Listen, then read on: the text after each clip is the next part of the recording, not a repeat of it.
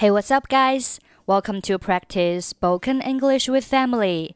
欢迎收听和 Emily 一起练口语。我是 Emily。今天的主题是如何邀请别人。我们在邀请之前，肯定会先问一下对方有没有时间。你现在有空吗？Are you free now？或者是 Are you available now？那如果是 你这周末有空吗？Are you free this weekend? Are you available this weekend? 你有时间吗？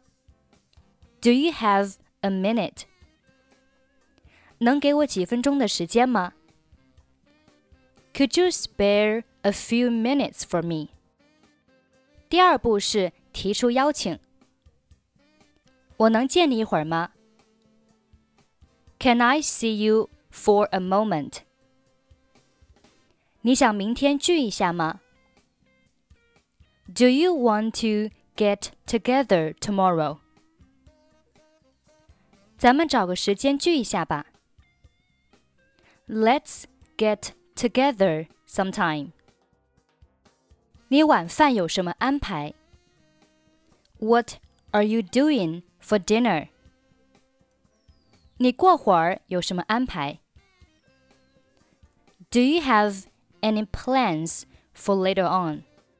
如果是你这周末有什么安排？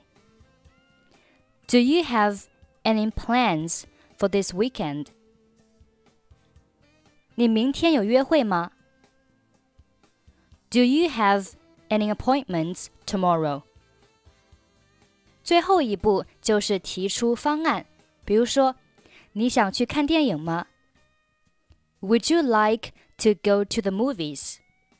我们用 Would you like 来进行提问，或者可以用 How about？比如说，How about catching a movie tomorrow？明天去看电影怎么样？我们来听一个小对话。咱们一会儿做点什么好呢 ？How about doing something later on? 你有什么想法呢？What did you have in mind? How about doing something later on? What did you have in mind?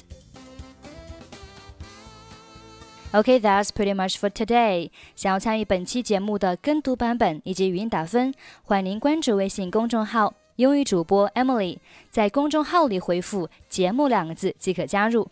I'm Emily. I'll see you next time. 拜拜。